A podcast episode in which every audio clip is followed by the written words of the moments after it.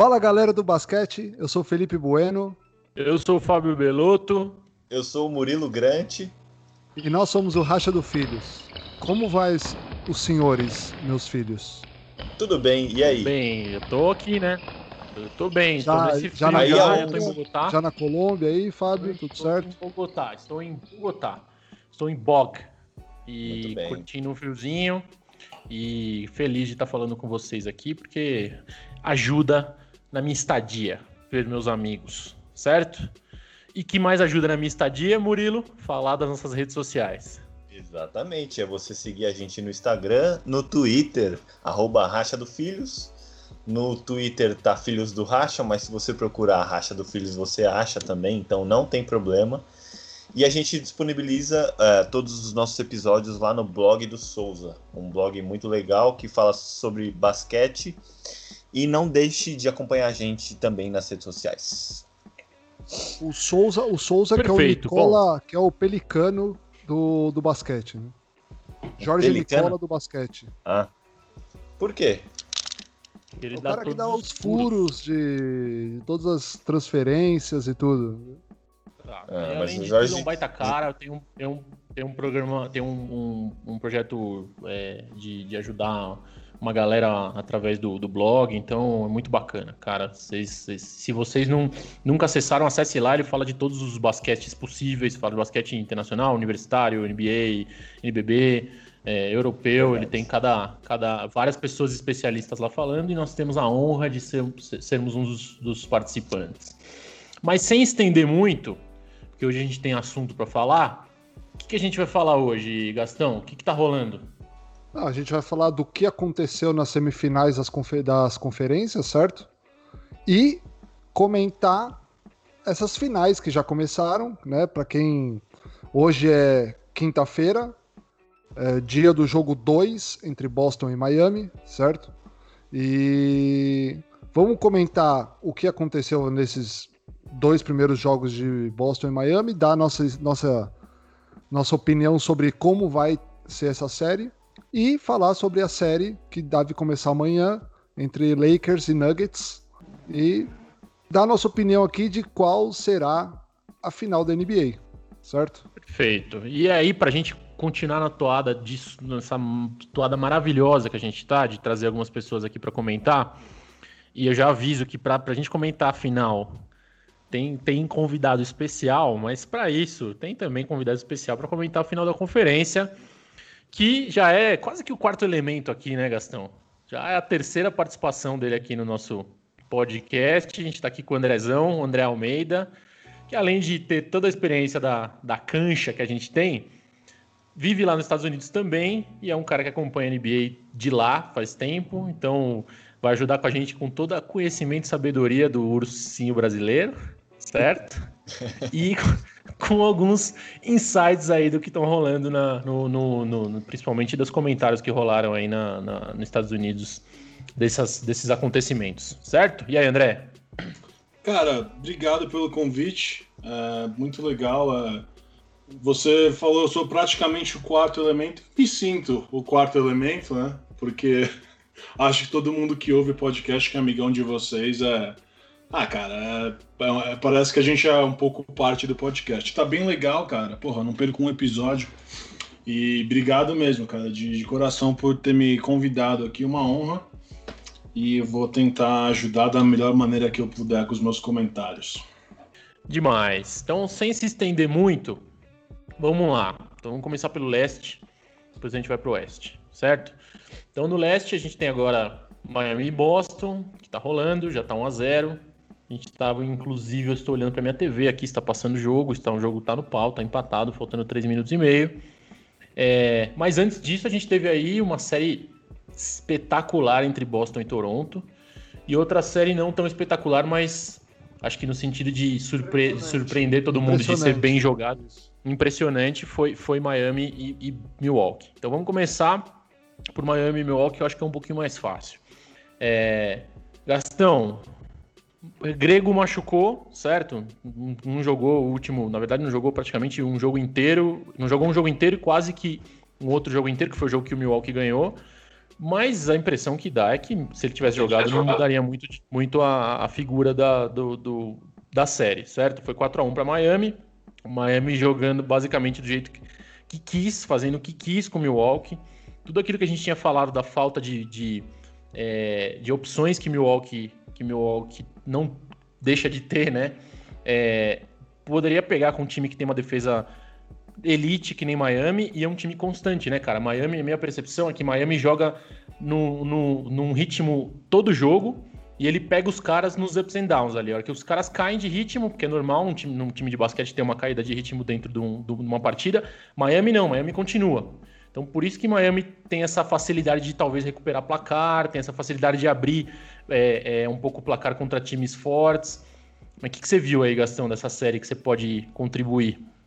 Cara, tem, é, tem dois fatores que eu acho que foram sim, predominantes para essa série ser surpreendente. Assim como foi Miami foi surpreendente contra a Indiana, para mim também foi surpreendente. E o fator, acho que tem dois fatores: um fator em Miami e um fator em Milwaukee. O fator em Miami, para mim, é como subiu a qualidade de jogo de dois caras que eu não vou dizer que ninguém esperava, mas dois caras que, que contribuíram mais do que o esperado.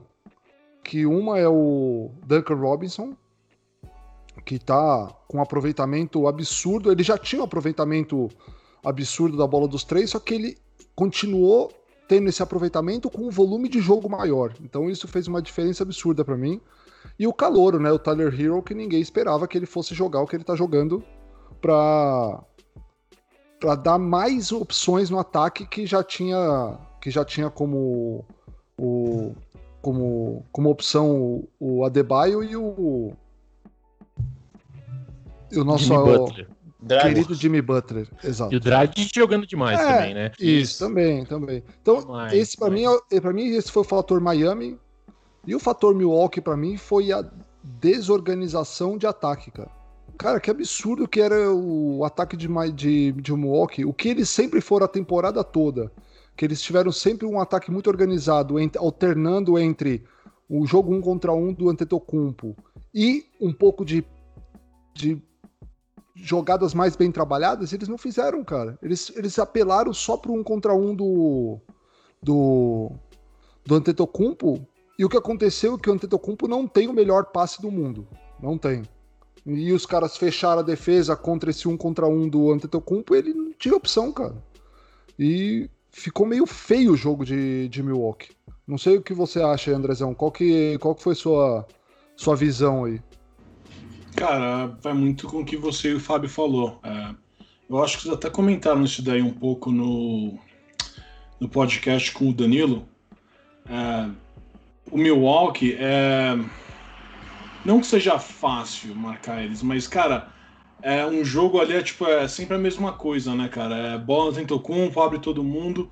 Acho que é um pouco mais fácil de, de deixar sua defesa aposta é, quando você sabe o que vai vir. É, e eu acho que. É, vocês falaram também de, do matchup, né, cara? É um matchup, foi um matchup muito ruim pro Milwaukee, é, o, o Miami, porque o Miami é, o, o Ben Adebayo tá jogando muito, cara. Muito. É, não digo nem, nem em questão de ponto, assim, mas também tem o Jay Crowder que, tipo, os caras. Aqueles caras que você gosta de ter no time, sabe? Aqueles caras que faz o trabalho sujo ali, que puta, joga muito físico. É, eu acho que o matchup era muito. É, foi um matchup muito ruim pro, pro Milwaukee, especialmente pelo tipo de jogo que Milwaukee é, joga que é um pouco mais estagnado, é aquela coisa bola no Giannis, né? Vamos, vamos ver o que acontece. Ah, o Brook Lopes abre de para três às vezes, mas é, é isso aí, cara. Não acho que não, não tem como fugir muito do que vocês falaram, velho. É, e uma e só só uma última coisa aí, eu acho que o Milwaukee, cara, parece que os caras esqueceram como joga desde que eles voltaram da bolha. Eles voltaram muito, não sei o que aconteceu, velho. Eles voltaram muito Claro, deve ter quebra o ritmo tudo, mas não, não sei, Milwaukee estava tava bem abaixo do que era antes da bolha. Você, Murilo, o que, que você consegue enxergar aí, principalmente nesse time de Miami, cara? O que, que você viu de, de melhor? Cara, esse time de Miami, uma surpresa boa que eu tive nessa série contra o Bucks foi o, o Dragic, cara. Ele é um cara de 35 anos, ele já tá há muito tempo na NBA e ele teve umas partidas decisivas, assim, fazendo o time jogar bem, jogando com Jimmy Butler, Tyler Hero. Eu gostei do time, eu acho que, cara, o Heat tá numa pegada muito forte, muito boa. É, o Jimmy Butler liber, é, liderando esse time. E igual o Andrezão falou, cara, o Ben Adebayo, a gente vai falar daqui a pouco do toco espetacular que ele deu no último jogo aí. Mas, cara, é espetacular, assim como a pegada que esse time do Heat tá. E do outro lado dos Bucks, cara, para acrescentar um time pobre de ideias ofensivamente falando. Assim, eles têm o melhor jogador, o, o melhor jogador da defesa da temporada, que foi o, o Grego mas, cara, no ataque se tornou uma coisa burocrática e previsível, entendeu? E o Miami, mano, engoliu os caras em cinco jogos, venceu e passou o trator no Bucks, que foi a melhor campanha da NBA na temporada regular, né? É, o, o Dragic, cara, ele fez 20, ele teve média de 21 pontos por jogo e, e chutou 44% de 2, 40, 38% de 3. Cara, ele levou o nível do jogo, do jogo dele bonito aí. Talvez assim, Além, além de tudo isso que a gente falou, eu acho que o ponto do matchup é muito importante. A gente tinha cantado essa bola antes. É um time que tem várias ferramentas para marcar o Milwaukee, físicas e, e, e táticas, né? É, eu acho que o time do Milwaukee, o, o, elenco de apoio deixou um pouco a desejar, à exceção do Chris Middleton, que acho que o cara mostrou aí que todo mundo que tinha dúvida, meu, ele meteu 26 pontos por jogo numa série de semifinal de conferência. Então, por mais que não tinha o atento cumpo, ele foi lá e fez o que tinha que fazer certo? E um jogo ele botou no bolso, vamos falar a verdade, certo? Mas o resto do elenco de apoio, o Brook Lopes vinha num, numa puta temporada da bolha aí, um momento muito bom. Cara, não caiu a bola dele. É, Eric Bledsoe não precisa nem falar, né, cara? Puta, uma decepção, né, velho? O cara que defende tão bem e tem momentos tão, ó, tão brilhantes na temporada, não foi. O próprio George Hill, número um de bola de três da temporada, não, não encaixou. Era um elenco que tinha um monte de opção para jogar esse jogo aí do, do que o Gastão falou do Yannis, de pegar a bola e, e, achar alguma coisa, sair as ajudas e achar a bola de três. A bola não caiu. E o Miami basicamente não tomou nem conhecimento, certo? Então 4 a 1 merecido. Se tivesse o Grego os outros dois jogos, máximo 4 a 2 podia achar alguma coisa no outro jogo, mas não ia mudar muito a história, certo? É isso, concordo. E vamos lá, agora talvez uma das séries mais sensacionais que teve aí entre Toronto e, e Boston. Eu acho que como, como você vê essa igualdade que teve de jogo entre eles, né? O Boston abrindo uma vantagem, Toronto indo buscar a desvantagem e indo para um jogo 7 emocionante. Como que como que você viu isso aí, Fábio? Cara, eu vi a que você falou, uma série demais, assim, dois times que são bem parecidos, né? Eles têm uns, eles meio que se espelham aí de uma maneira legal. Mas a gente comentou um pouco nos nossos grupos aí.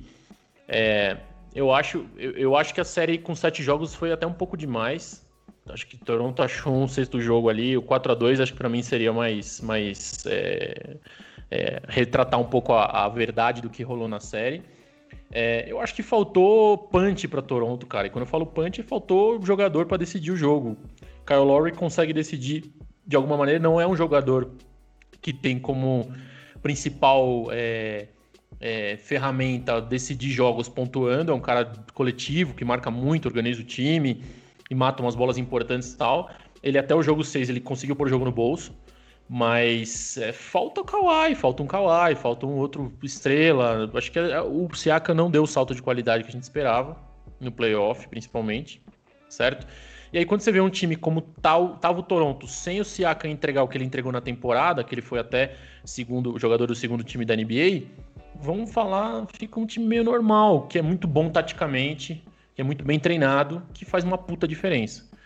Van Vliet é um baita jogador, cara, se consolidou na NBA, mas, cara, ele é, também pode ser bem marcado, certo? E pelo lado de Boston, foi um time mais consistente, mais talentoso, apesar da, da série esdrúxula do Kemba Walker, né? Então, assim, eu acho que no fim das contas, Toronto até respirou um pouco mais. É, mas não sei, André, o que, que, você, que, que você conseguiu avaliar aí, cara, desse, dessa série de, de diferente, talvez? Cara, de diferente, eu concordo com tudo que você falou. É, às vezes eu até imagino o que seria da série se no jogo 3. Esqueci o nome do cara. OJ, sei lá, o cara meteu aquela bola de 3. Anunobi. Sim, é, Anunobi. Com... Exato, teve essa bola. Isso aí foi um Cara, jogo espírita que eles ganharam. Né? Exato. Né? Agora, se a bola não entra, ou sei lá, se os, se os caras vão 3 a 0 é 4 a 1 ou 4 a 0 na minha opinião. É, puta, diferente do que você falou, Fabinho, é como se os caras tivessem perdido o Kuai ano passado, né? Que falta aquela estrela, e perderam um cara que muita gente achava que era o melhor do time, que era o Pascal, né? Que esse, nessa, nesse playoff ele não jogou nada. E não dá para você colocar tudo nas costas do Kyle Lowry, até porque ele tá com 34, 35, né? Ele tá na NBA faz um tempo já. É, e o que você falou, cara, não tem.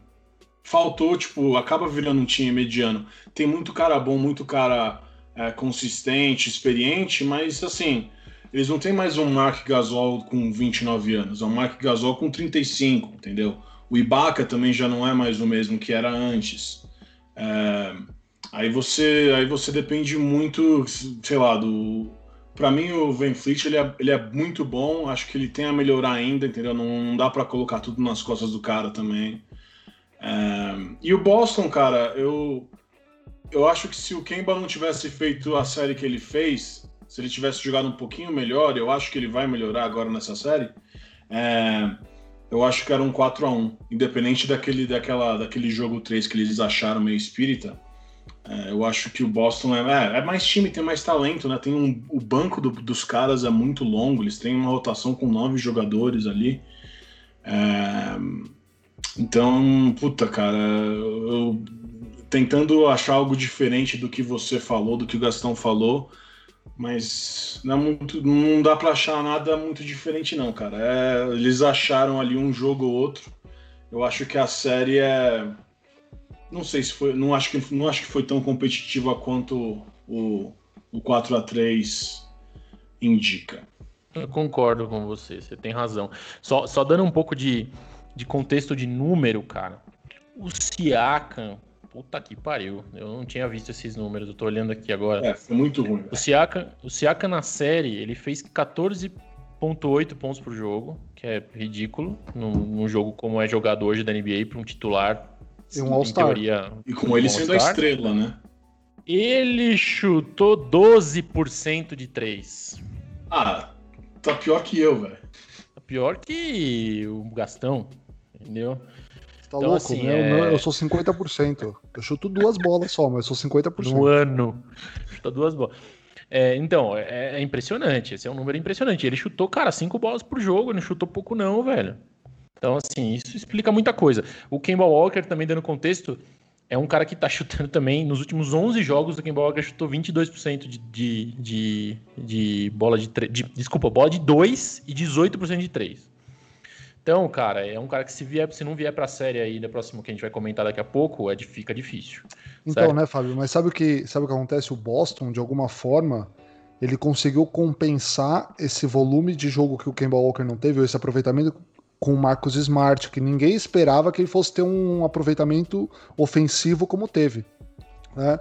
É, Jalen Brown aparecendo bem, então Daniel, o Tais fazendo jogos com, com pontuação que não é o perfil dele fazer. Então, assim, de alguma maneira, o Boston, com a ausência técnica do. ausência de pontos do Kemba Walker, os caras, de alguma maneira, o Brad Stevens conseguiu tirar, compensar isso com outros jogadores. Eu acho que isso ficou muito Sim. claro nessa série, entendeu? Sim, Marcos Smart teve jogo de cinco bolas de três no último quarto. Então, isso não vai acontecer cinco vezes numa temporada de 100 jogos, entendeu? Mas, cara, é, e faltou Gordon Hayward, hein? Faltou Gordon é. Hayward nesse eu ia, time. Eu ia então... falar isso, eu ia falar também, também ainda o Andrezão falou que esse, o banco de Boston é, tem, um, tem uma qualidade enorme. Quando agora que o Gordon, Gordon Hayward voltou para a bolha, vai, vai jogar aí em, algum, em alguns. Daqui a pouco ele tá de volta aí, cumprindo a quarentena. O banco fica melhor ainda. É, exato. E aí, então temos um Miami Boston na final de conferência. Acabou de terminar o jogo, Miami fazendo 2 a 0 em Boston. Certo? 106 acabou. a 101. Acabou agora o jogo aqui. Certo? É, chegou a ficar, acho que 17 pontos atrás. E Miami, de novo, nessas ups and downs do adversário, Miami uma hora ele encosta e você nem percebe. Mas vamos comentar um pouco dessa série.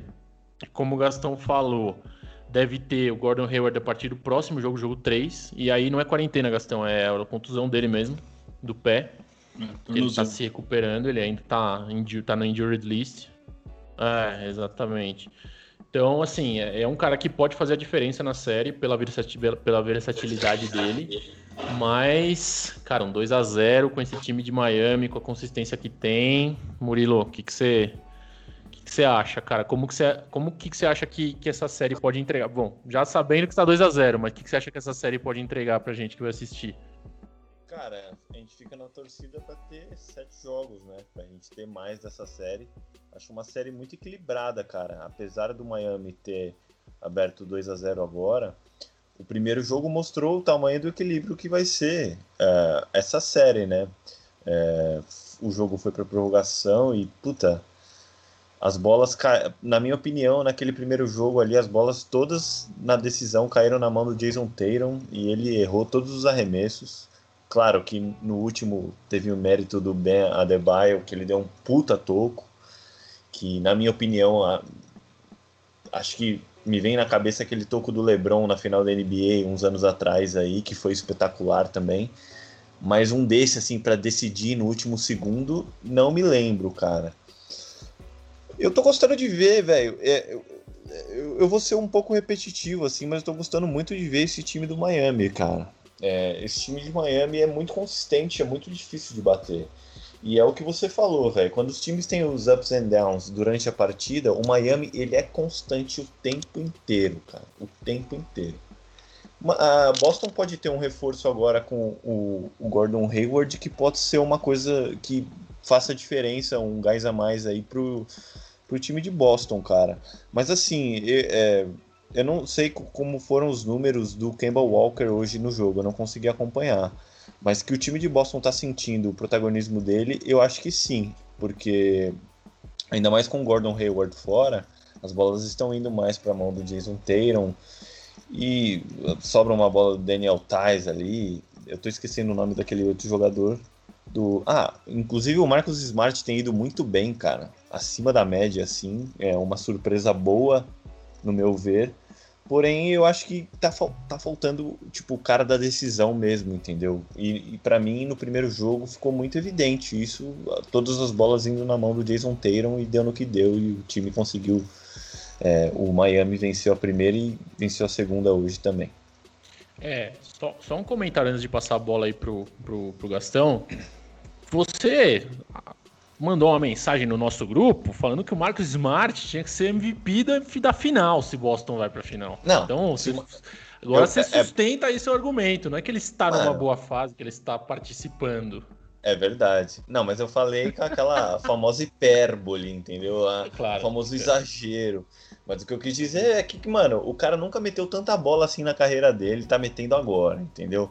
O cara tá num grau de confiança altíssimo. O cara defende. Parece que tem, tipo, de cinco jogadores de Boston, tem dois Marcos Smarts na quadra. O cara pega rebote ofensivo, pega rebote defensivo. Eu tô gostando de ver, cara, mas assim, a gente sabe que o cara não vai ser o MVP da NBA caso o Boston seja campeão. Tem três jogadores na frente dele é, para ser MVP caso o Boston seja campeão, mas que é um cara que tem que tem surpreendido positivamente, tem. E não e me olha feio assim, Gastão. Que eu sei que você não. me zoou no grupo. Não, mas eu sou o maior fã do Marcos Smart aqui, todo mundo sabe. Eu, eu votei nele como se para mim ele deveria ter ganhado o defensor do ano e, e o, o, que o que eu gostaria só de acrescentar nesse nesse sentido é é impressionante como essa esse confronto para mim é um confronto para quem gosta de basquete e é maravilhoso.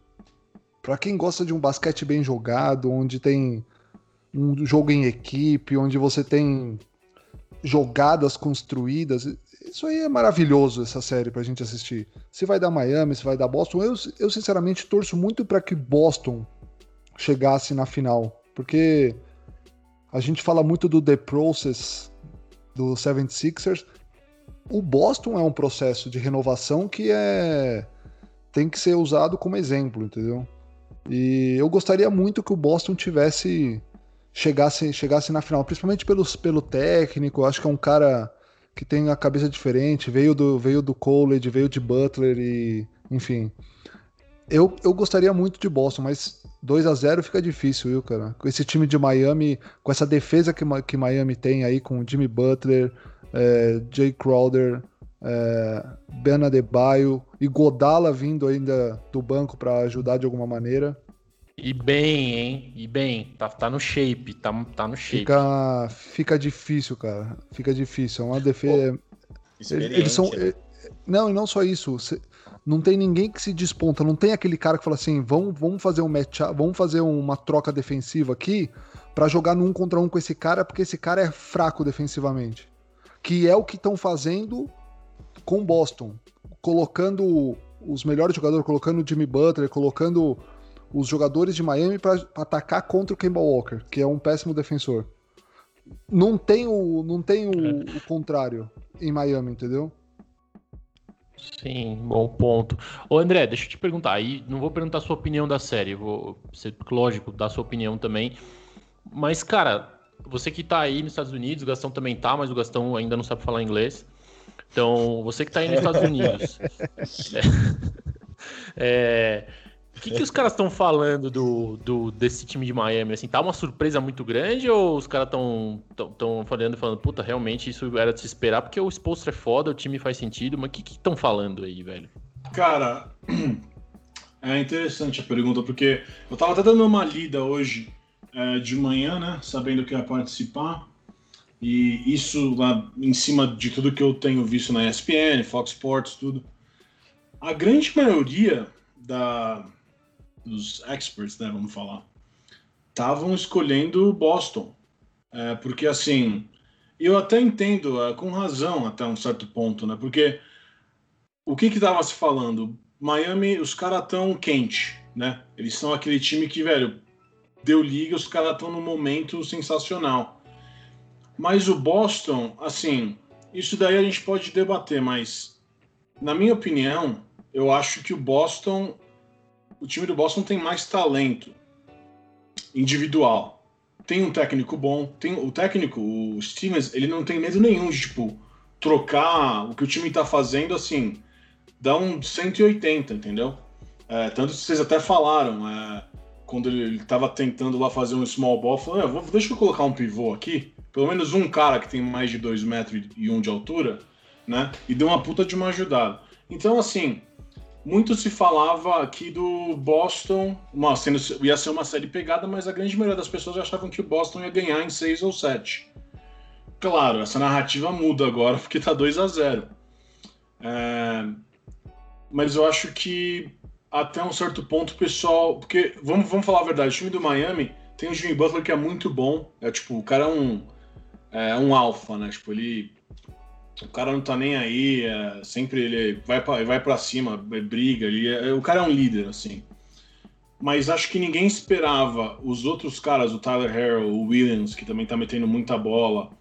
Ninguém esperava os caras manter, esses coadjuvantes manterem um nível tão alto, né?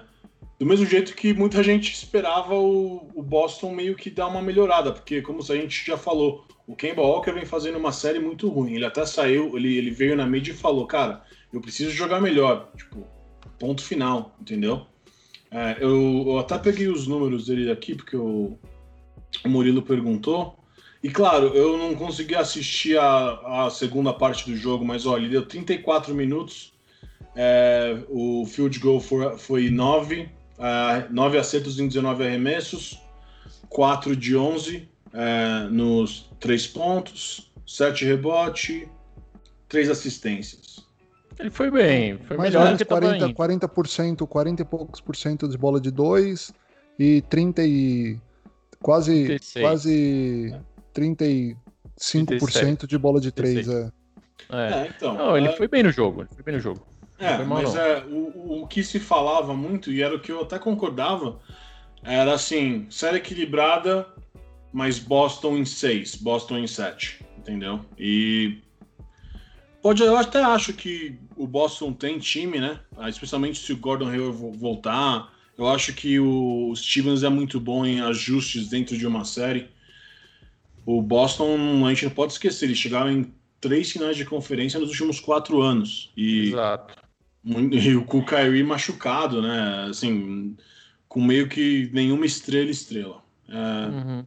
Era isso que E, cara, vamos ver o que eles falam amanhã, porque acho que agora muda, né, um pouco, mas a princípio era favoritismo era do Boston, e eu também achava isso. Agora já não sei, cara, eu acho difícil, velho, porque o time do Miami, como você falou, é muito estável, velho. É, é um time muito consistente. Aí só faz, quero fazer algumas observações para fechar o tema e a gente dá o palpite. Primeira observação que eu tenho é. Uh, eu não. Eu, eu, alguém comentou aí, acho que foi o Murilo do Jason Tatum. Eu vejo o Tatum com uma responsabilidade de ser super estrela que a, todo mundo põe nele, e isso não ajuda muito nesses momentos, assim, sabe? Então eu vejo ele querendo, qualquer custo, decidir os jogos. Enfim, no último jogo ele, puta, cara, acho que ele deu 0 de 5 nos últimos arremessos dele. Ele, ele fez escolhas erradas. Acho que é um cara talentosaço, ele tem tudo para ser um dos jogadores top, mas precisa dar uma, uma segurada. A outra coisa, e aí eu vou dar um crédito para um amigo nosso aqui, Stefano Ross, vocês conhecem. Cara, eu acho muito legal a zona que Miami marca. Miami marca uma zona do caralho, velho. E, ele muda jogo, os caras conseguem mudar o patamar do jogo marcando zona dentro da NBA. E isso é animal. Isso é animal. Ele tava até brincando aqui, mandando mensagem falando: Meu, eu acho que os caras correm mais na zona do que na individual, essa zona de Miami, porque realmente é um negócio sinistro. E o último ponto que eu quero falar é. Eu vi uma entrevista do Jimmy Butler, acho que, puta, não lembro aí, André Gastão, não sei se, acho que é a Michelle Tafoya, não sei se ela é só da NFL. Bom, enfim. Que ela pergunta antes de começar o playoff. Fala assim: e aí, cara, você é um cara sincerão, o que, que você acha? E esse time de Miami? Ele fala assim: não, não, a gente vai pra final. Né? Vocês vão pra final? Vocês, vocês de Miami vão pra final? Não, a gente vai pra final. A gente vai pra final. Mas por que você acha isso? Ele dá a justificativa dele, basicamente ele fala da consistência do time. Mas, velho, o cara, o Jimmy Butler é um cara que ele conhece ambientes, ele é um cara que trabalha, e Miami é conhecido por ser o time, por ser a organização que mais trabalha na NBA inteira. Tipo, tanto é que os caras chegam lá, ficam magro, ficam fortes, começam a pular, começam a matar bola, porque é, é uma organização que faz os jogadores melhorarem. Então não dá para duvidar de nada desse time de Miami. Certo. Só acrescentando uma coisa, Fábio. É, agora na bolha, todos os jogadores tiveram a, a, a liberação de trazer as famílias para os hotéis, né? O Jimmy Butler foi o único jogador que falou assim: Eu não quero ninguém aqui da minha família porque eu estou focado em ser campeão da NBA. É, mas ele foi eleito pelas prostitutas do Rio como o maior, melhor sexo do, do, do, dos estrangeiros. Então, não sei se isso conversa com essa. Eu é tenho verdade, duas cara. observações, ô Fabinho. Fala. Uma, o Stefano é um dos armadores mais bonitos que Ipiranga já teve. Clube Atlético Ipiranga. bem, é. bem, bem, bem né? Um dos armadores mais bonitos que Ipiranga já teve, tá? Claro. É, a segunda, é, cara, eu acho que o Eric Spolstra, ele é muito underrated. Tipo, a gente, ele é muito bom, cara, e ninguém fala nisso. É, ele e o, o, Miami como, como a organização inteira, cara, é muito boa. Tipo, do, do pé à cabeça, começa lá com, com o Pat Riley, puta de um cara sério. É, mas o esposo ele é muito bom, cara. Até ele, que ele começou, ele era o, o cara que fazia o editava vídeo, vídeo né, com é. Miami. E então ele, ele, ele estuda muito, cara. Ele, ele é muito estudioso. E vamos falar a verdade, não é. Eu sei que a gente, todo mundo é técnico, né, cara? É, mas não é fácil. Ele ali não tava, devia estar o quê? Nos seus primeiros três anos de Miami, quando ele pegou, caiu né, LeBron no colo dele, é, o Chris Bosh, e não sei se vocês lembram, mas o salary cap não era tão alto quanto é hoje, Cara, eram os três ali, uma rapa de, velho, uns puta cara, o Igal, os Idurnas Igalsos, já com 35 anos e artrose nos dois joelhos. Mário Chalmers. Mário Chalmers, o porto-riquenho lá, Arroio. Ah. E, e, cara, é... o Donis Haslem. O Donis que tá jogando ainda. Tá até né? hoje ainda. É. Ele é o. Ele é o Márcio Dornelles da NBA. mas, mas, cara, eu só queria falar isso. Ele é muito bom, velho. E, e para lidar assim com ego, com expectativa, é, ele, é, ele é muito bom. E só acho que a gente não fala. A gente assim, não vocês aqui, mas tipo, a galera que curte basquete, né? Não, acho que ele não ganha o respeito que ele merece. Eu concordo, concordo, Andrezão. E. Concordo. E faz todo sentido. Eu Bom, acho vou pro um Oeste. Pouco... o último, último comentário. Eu, eu acho que o. Eu acho que o, o toco do, do LeBron e o toco do Taishaun Prince são tão pau a pau com esse. Não sei se vocês lembram o toco do Taishaun Prince no Red Miller. Também numa banda. Ah, bom, procurem aí. Depois a gente coloca no nosso Instagram. Boa. Certo? Vamos pro Oeste. Aí, cara, aí vai, eu não sei, eu não sei como que tá. Eu já vi nego pistola aí, inclusive um, provavelmente o nosso convidado da, da nossa para comentar a final aí, o cara tava, o cara tava, nunca vi alguém tão pistola no Instagram. Mas tivemos Clippers e Denver. Vamos falar um pouco sobre isso. E puta, Lakers e Houston é uma piada Fav de mau gosto. Um favor né? ao basquete um mundial. Favor ao basquete. É, eu vou só fazer um, um breve comentário. Eu acho que vocês são muito competentes na, na, no, no, que vocês fazem nesse podcast, porque a gente falou exatamente o que ia acontecer nessa série de Houston e Lakers. A gente falou, olha, Lakers vai ganhar essa série com extrema facilidade, mas vai perder um ou dois jogos, porque até entender como é que joga contra Houston demora. Depois que entende, vira uma uva. E foi o que aconteceu, certo? Gastou. O que, que, que, que aconteceu nessa série aí? Vamos, não vamos perder muito tempo com essa série aí. Não, vamos, nem dá para perder tempo, cara, porque é. a única o que eu posso falar é foi um favor ao basquete não deixar o Houston avançar para as finais da conferência. Mas, cara, é, é um pouco daquilo que a gente sempre fala aqui, né? É um, é um jogo, é um, um contra um que não é basquete aquilo, é qualquer coisa que não é basquete o que eles jogam. Não tenha dúvida que eles dependem muito do talento. É, esse estilo de jogo, a gente não pode negar que o, que o Barba tem um. James Harden tem um puta talento, é um puta cara talentoso. O Westbrook é um cara muito físico, muito intenso, que tem a sua, a sua qualidade mas não dá para comparar quando você pega um time organizado, um time experiente, organizado e com bons talentos. Aí o que aconteceu com o Houston contra o OKC é que faltou talento talvez para o OKC para passar pelo Houston, porque organizado o OKC era, mas talvez tenha faltado talento. Agora, quando pega o Lakers, onde tem é organizado e tem talento, aí não, não, não dá, cara. Não, é, é totalmente impossível chega uma hora que fica até vergonhoso, assim, ver os caras jogando lá e você vê que o coitado do James Harden é frustrante para ele, porque é um cara que é top jogador da NBA, só que num sistema desse aí, coitado, só favorece ele, não favorece mais ninguém, entendeu? Exato. Cara, eu acho triste uh, uh, esse time de Rio. Cara, eu não entendo como o Mike D'Antoni consegue enganar tanta gente na NBA há tanto tempo, cara. Sabe por quê? Porque os times deles sempre são iguais. E assim, a culpa não é dele.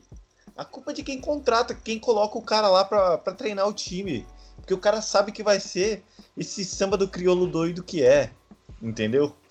Mano, você pega o time, é um contra um, não tem nada. É o small ball, não é o small ball. Aí troca e vai, joga na mão do Harden, aí isolation. Daí o Westbrook ele dá toco, ele erra a bandeja, daí ele pega a bola e volta e vai de novo e erra passe e volta. Meu, tá ligado? Qual é que é? Então, mano, só passando uma linha aí em tudo que você falou, eu bem pro basquete. Esse time de Houston ganhar, imagine o legado que os caras iam deixar. Nossa, que o time, que se você priorizar a, os talentos é, individuais, vai deixar um legado pro basquete, pode ser que mude o jogo daqui para frente. Balela, velho. Tanto é que tomou um vareio aí, e igual no, no, no último episódio que vocês conduziram brilhantemente junto com o Danilo. Obrigado. Vai, vai ganhar um ou dois jogos lá, porque os caras são bons mesmo, mas não tem sistema de jogo, não tem nada. Entendeu? E, velho, já deixando o meu palpite aí. Enfim, daqui a pouco a gente fala. Mas Pô, a gente o não deu os Andrezão falar. palpites, né? A gente não deu os palpites da outra, a gente dá no final. A gente dá no final. A gente dá na final. Cara, Mas fala aí, só, só um Andrezão, comentário? Andrezão, Fala, só um fala, comentário fala. antes, de antes de você falar do Mike D'Antoni. Já confirmaram que ele não volta para a próxima temporada, né? Ah, E cara, e Pô. você acredita que já tem uns dois times que já estão falando em contratar o Mike D'Antoni? Um deles é, o Indiana Pacers. Cara, é, o Mike D'Antoni é o Fernando Diniz da NBA, velho. É, ah, e todo mundo gosta do jeito que joga, que é bonito e tal, e não ganha nada, velho. É isso. Que beleza. Mas fala aí, Andrezão. Meu, eu quero dar um abraço no, no Murilo. Que, velho, é, o, o D'Antoni, ele, ele teve aquele small ball com o Steve Nash em 2005. É o que você falou, Fernando Diniz. O que eu, o que eu falo, o que eu falo para uns amigos meus é que ele é o, o Paulo Autuori do, da NBA. Nossa, cara piorou, ganhou. velho. Fez um bom trabalho 15 anos atrás e sempre tem uns babacas que vem. E diz que ele que quis sair, né, Gastão? Ele que falou, ó, eu não vou retornar.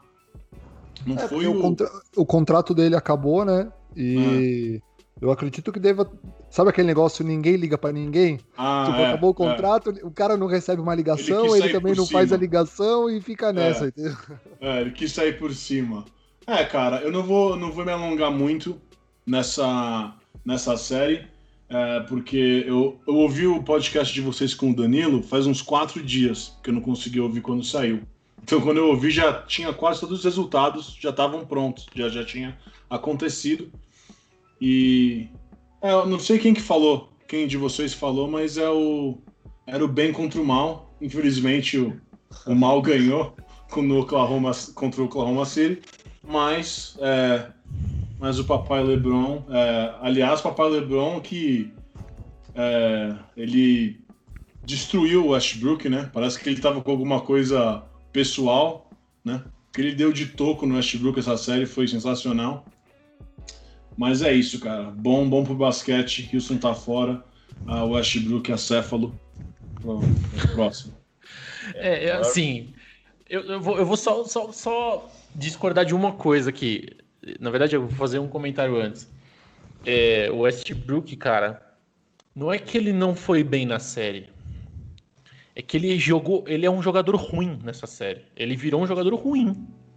Ele virou um time que tem poucas opções, o sexto melhor jogador. Então, assim, ele foi pior que o, o Daniel House, que é um grande fanfarrão, certo? Levador de meninas com Covid para a bolha. Ele foi pior que o, que o Eric Gordon. Ele foi pior que o Eric Gordon, cara. Entendeu? Ele foi. Que o Covington, então, e que o PJ Tucker dá dó dos dois, né? A Tá. gente fala sempre aqui, dá dózinha dos dois, porque Tá. os caras são putas, puta defensor. É. Então o Westbrook conseguiu ser o sexto melhor jogador de um time que é escroto. Mas enfim, a minha única coisa que eu vou discordar aqui, Gastão, é que eu não, não é que é discordar. A pergunta que eu tenho é a seguinte: aquela história, né? Não sei se é ovo ou galinha, não sei se é. se é- Eu não sei se o time é assim porque o, o Harden é assim ou se o Harden fica nessa circunstância por causa do esquema tático. Porque também, velho, vamos falar a verdade, que fizeram todas as trocas pro Harden ficar contente. Porque ele tinha um cérebro lá pensando minimamente, que era o Chris Paul, É. que fizeram os caras chegar até o jogo 7 contra o Golden State inteiro, organizando um time com o Mike D'Antoni no banco. Entendeu? Então, assim, eu não sei até que ponto. Eu sei que o Harden e o Chris Paul não tinham aí muita, muita afinidade fora da quadra. Então, assim, eu não, não vou tirar a culpa do, do Barba, cara, porque eu acho que também um cara, uma super estrela que nem ele é, que é um cara absurdo, ele é imarcável, mas ele é um cara que tem uma parcela grande de culpa aí, porque o time se- é montado em volta dele, entendeu? E, e ele exige um pouco isso, certo? Então, é, é- esse é meu outro comentário. O meu último e o terceiro é que o, o Andrezão, pra quem não sabe, ele é LeBroy. O LeBron Pra quem não sabe quem é é LeBroy, uma nova a gente vai- tendência a gente forte, vai né? colocar no nosso Instagram depois. É, mas o Andrezão é LeBron, então eu tava achando estranho que você não ia falar do comentário do LeBron no final que, que o LeBron fez. Mas só falando de rapidamente do Lakers, é, o Lakers ganhou, ganhou, na defesa, né, cara? E o Lakers vai, se ganhar a NBA, vai, ser, vai ganhar lá atrás, não é lá na frente, não, cara, porque a defesa do Lakers é sinistra. E lá na frente tem dois caras que vão meter 65 pontos por jogo. Se afrouxar na defesa, o Lakers deixa. Vai, vai ser dificuldade, porque o time, puta que pariu, tirando os dois ali, velho, é triste no ataque. Hein? É tristeza. E o Rondo, né? E vamos falar a última coisa do Rondo, que baixou o espírito nele. Tá e é legal bola. quando baixa o espírito nele, porque além de ele jogar muito bem, ele sabe muito de basquete, ele fica marrentão, ele provoca todo mundo. Ele xinga o irmão do. do, do esse, o irmão dele xinga o Westbrook. Folgado, que é maneira. Então, é folgadaço. O Rondo é sem noção. Mas ele, mas ele realmente tem um, o modo playoff dele é um modo diferente. Ele aprendeu naquele time do Boston lá que só tinha é. puta é. louca, velho. Foi logo pois que é. ele entrou, né? Foi no é. ano, eles ganharam no ano de novato dele. Aí ele olhou aquela puta marra do Paul Pierce, do Kevin Garnett. Nossa. Exato, exatamente. O Kevin Garnett, que para quem não se lembra aí, comia é, ossos de, de cachorrinhos no, antes do jogo, com o PBJ. Fez o Glenn, o Glenn Davis chorar, lembra? Chorar, eu lembro. o banco. E aí do outro lado, aí sim, puta, aí tivemos uma grande, talvez a grande surpresa. E Zebra. não vem ninguém falar que achava, que esperava, nem você, Gastão. Não vem não. Não, eu, eu, eu sei que você gosta Clippers, de Denver, eu mas. Clippers. Eu coloquei então, Clippers passando. 4 a 3 mas um 4 a 3 estranho, porque na verdade foram foi um 3 a 1 para Clip, Clippers e depois uns massacre, velho. Foi tipo umas aulas de basquete, certo? Então eu vou começar com o André. André, o que, que aconteceu, bicho? Cara, eu vou dar um pouco da minha opinião, que é baseada, eu concordo muito com do que a mídia tem falado aqui. É, duas palavras pro Clippers: salto alto. O, desde que eles adquiriram o Paul George e o, e o Kawhi no verão passado, aqui, já era um time bom, né? Que lembra? Foi um time que fez uma série de seis jogos com, com o Golden State ano passado, né? Mas desde que isso aconteceu, os caras já estavam, sei lá, já estavam online vendo o design pro, pro anel de campeão. É, eles não tiveram, eles eles levaram com a barriga, cara. Eles falaram, ah, a gente, quando a gente quiser, a gente liga o botão de. Né, a, gente, a gente liga o playoff mode e vamos que vamos. Mas tem o, meu, Patrick Beverly que late pra caralho, mas não, não fez nada de sensacional nesses playoffs, né? Ele sempre falando pro Steph Curry, nah, agora os, nossos, os próximos cinco anos são meus, que o, falou pro LeBron que quando o Kawhi veio, que falou, agora acabou para vocês. É, eu acho que os caras achavam que, ganhavam, que eles ganhavam quando eles queriam. E isso é muito do que tem se falado aqui. Eu não sei o que você tem visto aí, Gastão, mas, cara. É... E também tem se falado muito que os caras, meu, eles afinaram, né, cara? Porque eles estavam com 3 a 1 e com é, lideranças aí de quase 20 pontos nos jogos 5 e 6. É, e, cara, última, Última coisa que o. Vamos falar a verdade, o, o Paul George não é. Ah, não sei o que acontece. Eu nunca. Eu, eu, eu acho ele bom jogador, mas acho que tem uma pressão para querer fazer dele uma estrela. Não sei se é porque lá em 2011 ou 2012 que o Indiana fez uma série de playoff com o Miami do LeBron Boas, ele ganhou essa, ele ganhou essa, não sei se é uma fama ou também tem aquela coisa que muita gente não gosta do LeBron, então a gente sempre quer sempre a gente está esperando pela, pela próxima novidade, né? Alguém que vai desbancar o LeBron. E a verdade é que, cara, ele tem um histórico de, de do aro. O aro fica bem, bem, bem pequeno quando, quando precisa dele em jogos, em momentos decisivos. É, o fato dele ter se auto-intitulado Playoff P só, só deixa isso daí mais hilário, né? É, tanto que a única, a única vez que ele meteu uma bola importante de ganhar o jogo foi num comercial que ele fez para o Gatorade. De resto, é, Cara, não. É, o, os números dele, dele ontem foram anteontem foram ridículos. É, acho que foram 10 pontos, ele chutou 2, é, 11 bolas de 3, meteu duas, 5 desperdícios.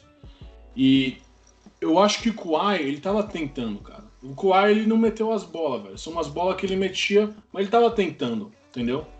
E ele tentava é, pedir uma ajuda ali do, do Kawhi, velho. Do, do, do, Paul George, desculpa, e nada, cara. Então eu acho que o, e o Paul George chegou falando: ah, a gente não tinha uma expectativa de ganhar agora. Não, tinha sim. Ele mesmo tinha falado, né, no começo do ano. Então, uma grande decepção, cara. Decepção porque acho que todo mundo queria ver a Batalha de Los Angeles, né, no, no, na, na final da conferência. Mas, assim, cara, o Denver não tem nada a ver com isso, né? Os caras os cara mostraram muita resiliência é, e voltaram aí, porra, três, duas vezes os caras estavam para ser eliminados, assim, e voltaram, jogaram muito bem, mas uh, para não me alongar muito, a sensação aqui é que foi mais uma série que o Clippers perdeu do que o Denver ganhou, por mais que Denver tenha jogado muito bem. Entendeu? Entendi. Murilo, e Denver, cara? Cara, surpresa boa, né? É, adicionando o que o André falou do Clippers é, ter entrado de salto alto e achado que já estava na final da conferência, ia pegar o Lakers, já estava com a cabeça no Lakers. Cara, esse time de Denver aí é uma baita de uma surpresa, assim, né? Não pode ser diferente, ninguém estava apostando neles.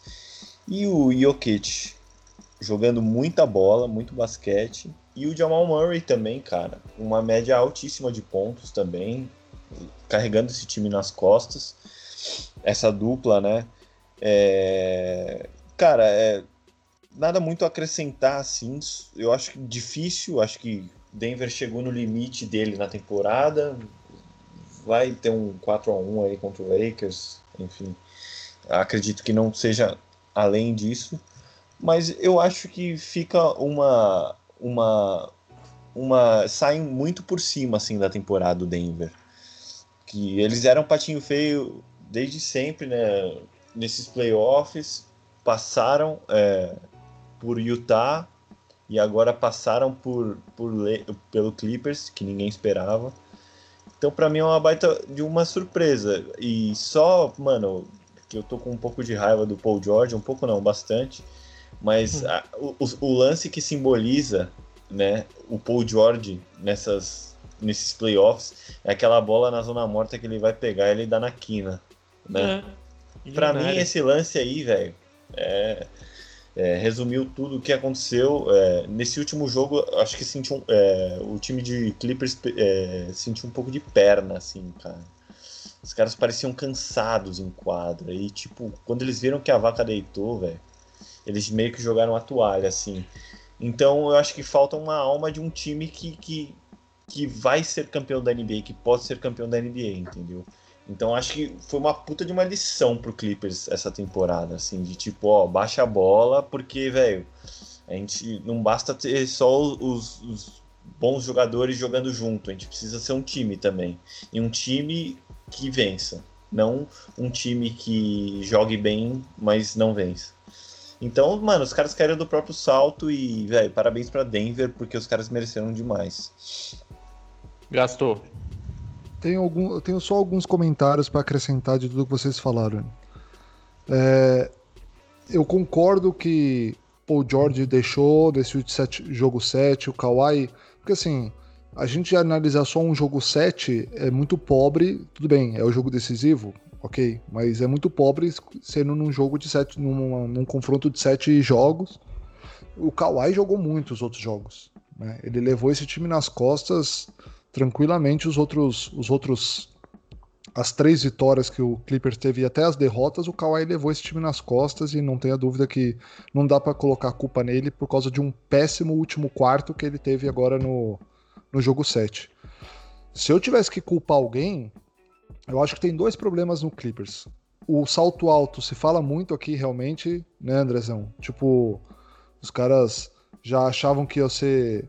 Que já estavam. que eles eram o melhor time da NBA, que eles poderiam ganhar a qualquer momento. Tem dois, dois problemas que eu vejo no Clippers. Primeiro, você não pode o seu terceiro e, seu terceiro e quarto melhor jogador do time serem reservas. Ah, mas é porque daí o time B entra, né? Quando tem a, as trocas, o banco entra e consegue manter o mesmo nível. Não, cara. Você tem que entrar com seus melhores jogadores, cara, em quadra. Depois, como você vai trabalhar com esses melhores jogadores durante os outros três quartos, eu não sei. Aí é, aí é questão de estratégia. Mas você não pode deixar Mo Williams e o Montrezl Harrell no banco. Low Williams, Low Williams.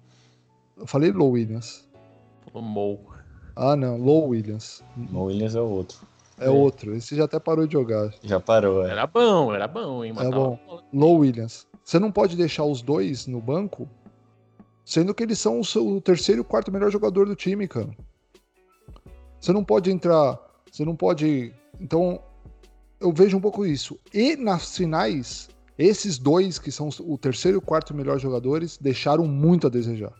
Muito. Então, eu, ok, você botar o peso no Paul George no Kawhi, porque eles são as estrelas e eles têm que ter o peso nas costas, não tenha dúvida. É aquele negócio: quem ganha mais aí? É você? Então a responsabilidade é sua. Mas os outros dois deixaram muito a desejar e eu acho que eles perderam a série não por causa do Kawhi e do Paul George, e sim por causa do Lou Williams e do. e do. e do Montas Harrell. Essa é a minha opinião. É, outra coisa, você comentou do Patrick Beverly. Cara, eu achei. Eu, sei, eu falei isso aqui nos episódios atrás aqui. Eu acho ele um puta defensor. Eu acho que ele é um carregador de piano absurdo pro time dele. Mas quando, te, quando eles eliminaram o Portland, que, que eles começaram a dar aquelas risadinhas no banco e menosprezando o Portland tal. Isso aí, para mim, foi a mensagem do tipo assim: no, nós somos muito superiores que vocês. E, cara, um time daquele de Portland ganhar dois jogos do Clippers numa série de, de campeonato, eles não tinham que estar tá dando risada, eles tinham que estar tá chorando, entendeu? É. E, e aí, e aí agora vem a piadinha, né? Não sei se vocês viram no Twitter a, a mensagem do Damian Lillard pro, pro pessoal do, do Clippers falando assim, pode vir para Cancún que ainda tem reserva, que ainda dá para ainda dá para reservar as férias para vocês. É isso, cara. E só mudando um pouquinho de lado, indo para Denver, é...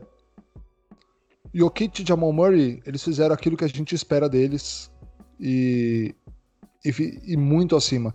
Eles mudaram, eles vão e o que aconteceu que eu acho que deu um clique, deu um clique no, no, no Denver, a entrada do Greg Harris no time de novo, a volta dele pro time, deu mais opção e fez com que o Denver mudasse o estilo de jogo, porque aquela primeira série, cara, que aqueles primeiros jogos que Denver tava jogando na bolha, onde o jogo era um pick and roll do, do Jokic com o Jamal Murray o jogo inteiro, não é, é o que o Milwaukee tava fazendo com o Antetokounmpo, que não ia dar certo, cara. Era muito previsível o que eles estavam fazendo. A entrada do Greg Harris, a volta dele no time, deu uma opção e organizou totalmente a, a, o time dentro de quadra. Para mim, o fator, se eu botar um fator aqui pro Denver Nuggets, claro, Jokic animal, Murray, jogo de 40 pontos num jogo 7, cara, não é para qualquer um. Mas para mim, Greg Harris, para mim, é um cara que, que botou esse time em linha. E uma coisa, Murilo, realmente o comentário quando, quando o Clippers caiu aqui, o comentário interno do vestiário que saiu aqui um pouco na mídia foi que os caras não tinham perna que acabou a perna dos caras. Cara, se alguém que não tinha que ter perna era o gordo do Jokic, jogando duas, dois, consecu dois consecutivos confrontos de sete jogos. Cara. Ele não deveria ter perna. O gordinho não deveria ter perna, entendeu? Gordelícia. Exato, entendeu? Aí, então, assim, aí, essa, desculpa, essa, desculpa, essa desculpa do faltou perna, se o Denver desse essa desculpa, eu concordaria, cara. Mas não o Clippers, Agora, cara. Então, é... rolam, rolam uns papos assim na bolha que o, o, Clippers era o time mais isolado, assim. É, né? exato. Os caras eles estavam mais não me toque, os caras não queriam treinar muito, os caras não, não enturmavam muito com a galera. Pode ser. É, eu ouvi tudo isso e eu acho que tudo isso influencia, cara. Tudo isso influencia. Eu acho que é, Esse, esse, atleta que o Gastão tá falando é o Gary Harris, tá, pessoal?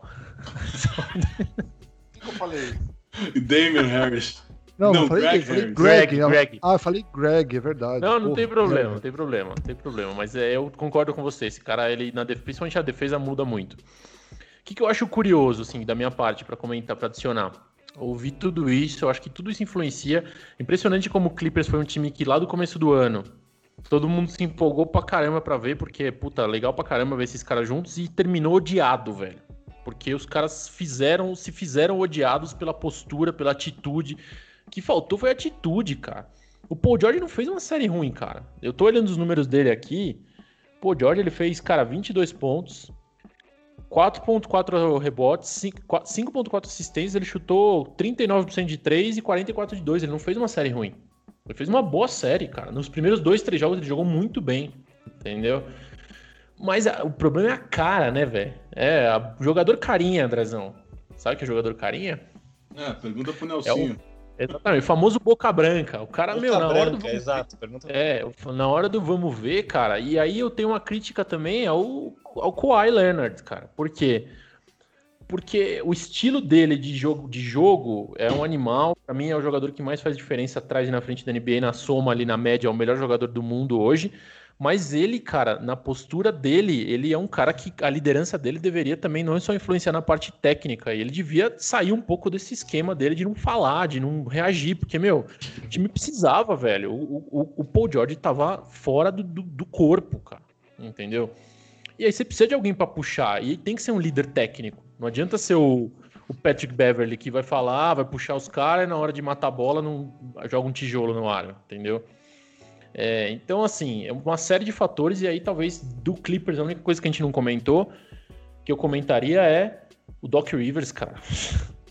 Sério, foi uma piada. Nossa, foi uma piada. Nego pedindo tempo, faltando 3 minutos, com 10, 12 pontos atrás e falando 18 vezes let's go. Foi isso. O tempo dele foi falar, vambora. Foi isso, velho. Entendeu? Mas tá cheio de técnico assim. É o Dale, é, Dale, Dale, vamos, vamos, vamos. Joel. Me lembrou o Papai Joel, entendeu? É. É, então, assim, cara, o Doc Rivers precisa treinar o time. O time não tem jogado. O time tem uma jogada que é, os, os, laterais no fundo, bloqueia os laterais. Os laterais pegam a bola na, mão com mão na cabeça e tentam cortar pra cesta. Essa é a jogada do time e pick and roll. Acabou. Não dá pra um time que tem tanta opção assim ter só isso. Do lado de Denver, tudo que vocês, tudo que vocês falaram, lembrando que o gordinho tá magrinho é do Brasil, preparador físico, head coach físico de Denver é brasileiro, então o Brasilzão tá lá, certo? No Xará. É, exato. É, mas, cara, eu, eu acho que é um time que jogou de maneira coletiva, jogou de maneira inteligente nos momentos decisivos. Jamal Murray jogou bem os últimos dois jogos, ele estava mal na série, mas o Jokic, cara, é um fenômeno. O Jokic é um fenômeno, ele jogou bem em todos os jogos, ele jogou na hora que tinha que jogar, ele matou bola difícil, ele deu passe fudido. E ainda para completar, na última, já tava ganho o jogo, ele deu um passe de costas ali para pro, acho que pro Montemore, sei lá. Puta que pariu, ele é um gênio, velho. Eu amo ele. Então, assim, no fim das contas, ficou todo mundo contente por causa dessa atitude de, do Clippers. É... Mas agora tem um osso duro aí do caramba, né? Para o Denver, certo? E eu só quero fazer um off-topic rapidinho aqui. E eu quero deixar registrado isso: o Flamengo tomou 5 a 0 do Independente Del Valle. Obrigado. É... A gente está um, agora num momento de podcast com quatro São Paulinos, então acho que dá, gera felicidade isso. Já citamos o Diniz, já falamos do Flamengo, tá ótimo. É. Alto hora. Clippers e. É, perdão, Lakers e Denver, anticlímax total, todo mundo esperava o duelo de, de Los Angeles. Não rolou e, e tá em ótimas mãos. É, Denver, cara, já não vou falar que Denver vai chegar cansado, porque já jogaram duas séries de sete jogos e mostraram que tem perna, é um time de moleque. É, eu, cara, só, eu só tenho um pouco de dificuldade para ver o matchup do LeBron, porque o Millsap tá muito abaixo. O Millsap virou tiozão, né? Ele virou tiozão. Tiozão, tiozão. Tiozão. Ele tá no shape e tal, ele é um cara que se cuida. Pô, um cara deve ser bom de grupo, mas virou tiozão. E ele era, lembra? Não sei se vocês lembram, aquelas séries quando a Atlanta fazia as puta campanha, ele era um, ele era um matchup difícil pro LeBron. Porque ele é, era forte pra caralho, ele é grande, entendeu? É, mas eu não vejo um matchup pro LeBron e isso é um problema. Pro, pro Jokic, eu, pro, pro Anthony Davis eu vejo, porque a defesa do Denver é super tática, assim, né, cara? Eles fazem boas dobras do Jeremy Grant, talvez esse seja, o, seja o, o matchup. É um cara que faz umas puta ajuda, o Gary Harris é um cara muito bom na defesa. O próprio Jamal Murray é bom defensor, ele é grande pra caramba para armador. É, então, da minha parte, assim, eu só, só fico com dúvida o que vai acontecer com o matchup. Eu não vejo hoje um matchup legal. Então, para mim, o LeBron vai ter bastante relevância nessa série. Por outro lado, vai precisar ter dois caras aí que nem foram Rondo e Caruso nessa outra série. Se não tiver na série contra Houston, se não rolar isso, vai, vai complicar para Los Angeles. Entendeu? Mas é então, difícil esperar eu... algo do KCP, né? Por exemplo. É. é. adoro. E então, assim, é, vamos ver o que, que vai acontecer. Não acho que vai ser uma série fácil, não, cara, para Los Angeles. O que, que vocês acham? Ah, Fabinho, puxando uma coisa que você falou, acho que nos últimos episódios. É... Cara, eu morei em Denver, né? Por muitos anos eu ia assistir muito jogo do Denver é, no primeiro ou segundo ano do, do, do Jokic, né? né lá. E, é. cara, é, eu sei que é um cara que você gosta, eu acho que é um cara que ia ajudar muito Denver ia ser o Barton, cara. Gosto é, muito. O, cara, eu adoro. Era, tinha ele tinha um outro maluco lá, esqueci o nome dele. Mas aqueles cara que entra, velho. O Barton é aquele cara, tipo, é um. É um Patrick Beverly que não é folgado, sabe? É um Patrick Beverly que, tipo, é. É. Pois é. é. Ele, ele ia ser um cara ótimo para não para ficar no LeBron o jogo inteiro, mas sabe, só para jogar numa rotação ali, de jogar uns, uns corpos ali no LeBron. É, e aí eu é, concordo, meu, praticamente tudo que você falou aí. Eu acho que vai depender. O Lakers é uma série que o Lakers vai perder. Se, ele, se o Denver passar, acho que é mais porque o Lakers perdeu. Eu acho que o LeBron, meu, ele, ele fez. Ele aquele. Tinha uma live que vocês fizeram lá que eu fiz um comentário que eu. Esse time do Lakers sem o LeBron é um reality show, né? é, foi ótimo esse comentário. Ser a Fazenda. Mas, é, isso, ia ser a Fazenda. O Waiters. Do, do J.R. Smith. Mas, cara, os caras respeitam tanto, eles compraram a ideia, velho. Você vê o, o Rondo, que sempre tem, foi um cara que, querendo ou não, muita gente não admite isso, mas ele é um cara extremamente difícil de grupo. Ele não é um cara fácil. Lembra quando ele ficou em Dallas lá por uma semana? Os esse maluco é um câncer. É, o Coach K não queria ele no, no, lá na, no roster né, do, do USA Basketball anos atrás. Mas é, o, o, Rondo comprou essa ideia. O Caruso levou o jogo dele. Sabe que o LeBron é um cara que prefere ali veterano? O Caruso levou muito o jogo dele. O Dwight Howard não tá, não tem mais aquele comportamento de diva que ele teve, entendeu? É, os caras eles compraram a ideia entendeu? E por outro lado, é, e, e, o LeBron ainda jogando muito. É, na minha opinião, ele ainda é o melhor jogador da NBA. Pode falar, é o Luca, hoje no momento, tudo bem, mas ali tá um, dois, três, certeza é o LeBron. É, e do outro lado, cara, eu acho assim. Eu não sei, eu até queria depois, vocês estava conversando isso com um cara no trabalho hoje, eu queria ah, só saber a opinião de vocês. Eu acho que o Denver, cara, no que eles estão jogando agora, acho que não. O nível é, tipo, não, não tem como. Eles, eles, o teto deles já, já, eles já chegaram no teto. É, e não, e o, pra quem assistiu o jogo, cara, o Jamal Murray ele mete umas bolas meio espírita.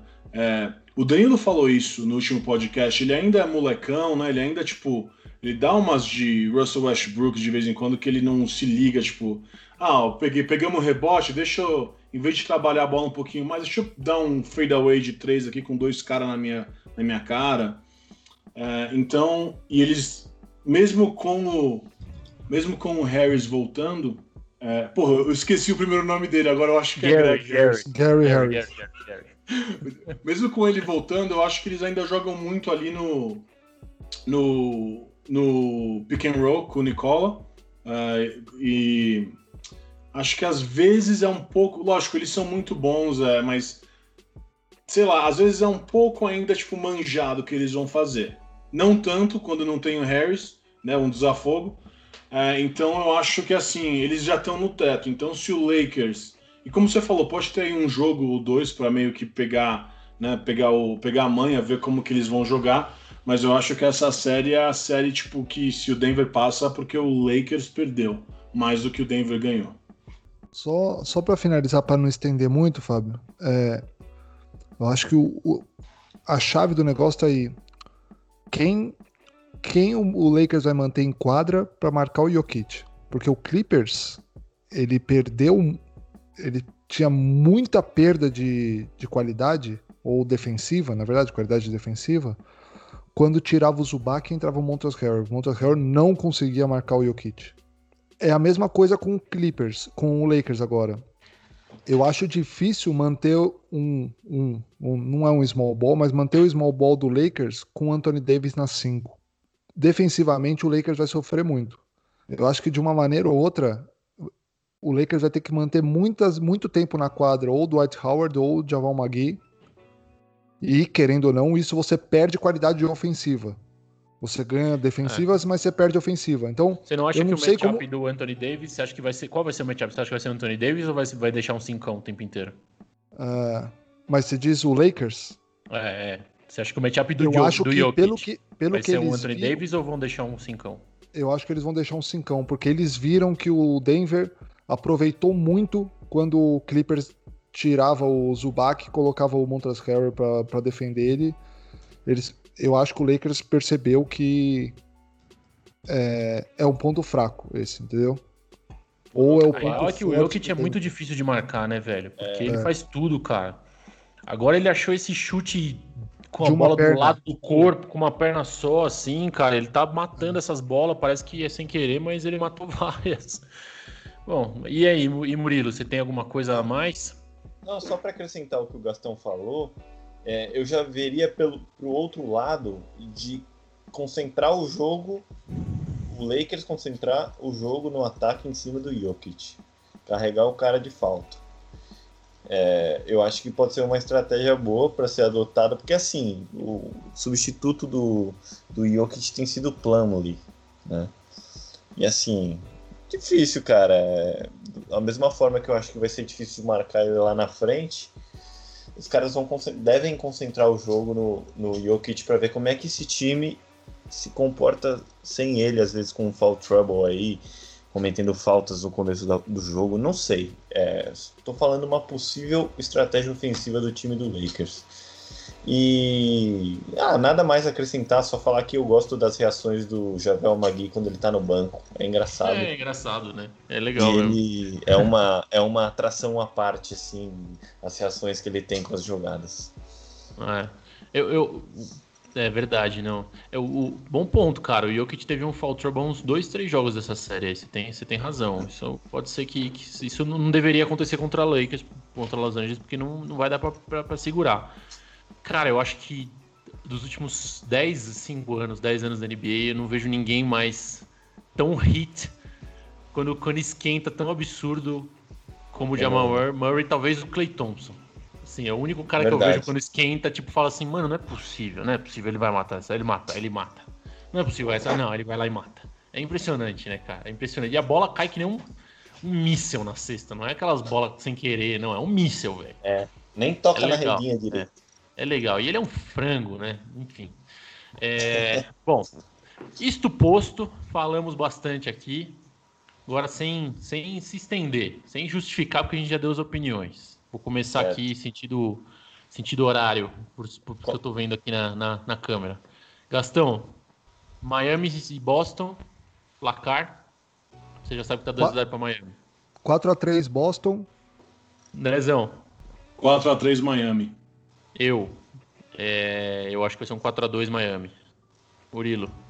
Eu acho que vai ser 4x3 Miami também.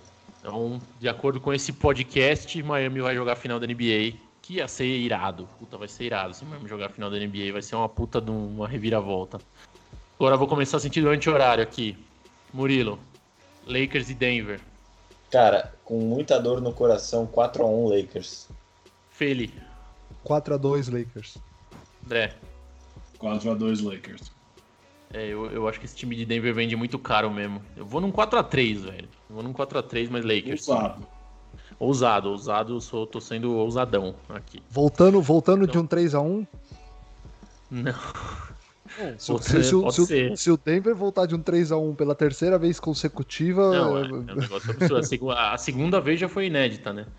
É, então a gente vai ver uma final da NBA Miami Heat e Los Angeles Lakers que vai ser uma bela de uma final, velho. Puta, se acontecer isso, vai ser show. E Celtics e, e, Lakers vai ser irado. Puta, a gente falou no último podcast, é o primeiro. Faz tempo que a gente não chega aí numa NBA com 6, 7 times que a gente fala, puta, se a NBA, se a final fosse esses caras, ia ser irado.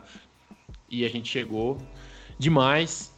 É, obrigado, velho. É, enriquece muito sempre nossos comentários aqui. É, eu sei que, que a gente tem você aí como quarto elemento, toda vez que a gente precisa, a gente te dá um toque, você participa com muita competência. Obrigadão, viu? Cara, obrigado vocês, velho. Sempre que precisar, só chamar. É, muito feliz de participar mais uma vez. Vamos, Lebron. Papai Lebron. Te amo. Lebroys. Lebroys estão aí. Gasto. Valeu. Fica bem aí, tá bom? Murilo, obrigado um também. Então, com um belo bigode. Parabéns. Obrigado. Vocês não podem ver, mas imaginem eu de bigode. Fica na imaginação. Espetacular. Tá bom? Galera, lembrando, Racha do Filhos no, no, Instagram, Filhos Racha no Twitter, sigam a gente lá. A gente tá começando a crescer nas redes sociais, hein? Então começando a postar umas coisas, influencers. Começando a postar mais coisas, acho que tá começando a ficar mais interessante nas redes sociais, certo? É... E, cara, mais uma vez comentando aqui, daqui a pouco a gente vem tomar com as finais. Curtam nosso conteúdo, tem os novos talentos, tem todas as entrevistas, tem os nossos comentários, tem as pautas aí mais cabeça. Enfim, Acha do Filhos tá aí. Curtam, quem é novo, escuta aí, faz um, faz um super catch-up aí, playlist, deixa rolar. E para quem não escuta, coloca só no celular só para contar um view, que é maneiro também. Tá bom? Valeu, galera. Boa noite pra vocês. Bom descanso. Até a próxima. Valeu. Tchau. Tchau. Tchau.